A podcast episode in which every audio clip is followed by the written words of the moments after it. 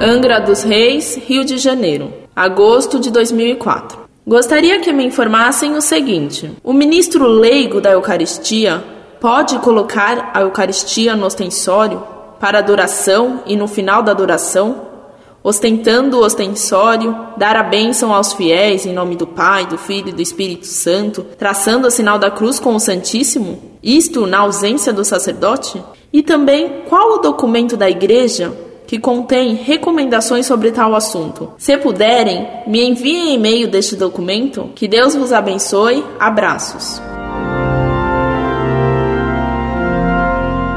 Prezado Salve Maria. Tem havido inúmeros abusos com relação à Eucaristia e à missa. Procura-se fazer o povo crer que o padre pode ser substituído e mesmo que o padre não seria necessário. Fala-se que no futuro não haveria mais sacerdotes na igreja. O Papa João Paulo II acaba de fazer um discurso condenando todos esses abusos. O que você me noticia sobre tal leigo que abençoa o povo com o ostensório, contendo a hóstia consagrada, é sem dúvida um abuso que não deveria ser praticado.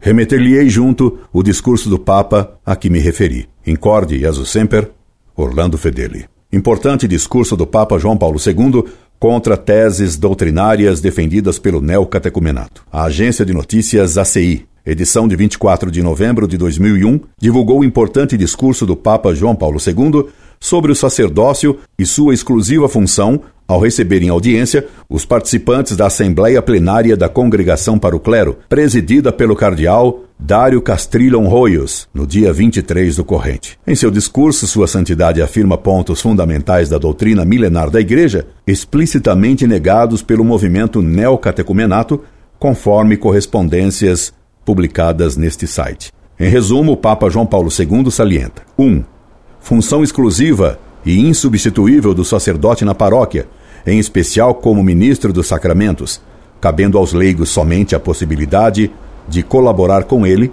mas nunca ocupar seu lugar. Segundo, a importância do sacerdote na celebração do sacrifício da missa in persona Christi. Terceiro, a importância de se cumprir o preceito da assistência à celebração dominical e insubstituível, Dia do Senhor. 4 a presença real de Cristo na hóstia após a consagração, bem como no sacrário. 5. O erro de se pensar que a igreja do futuro será uma igreja sem sacerdotes. A íntegra deste discurso se encontra no site do Vaticano, versão italiana.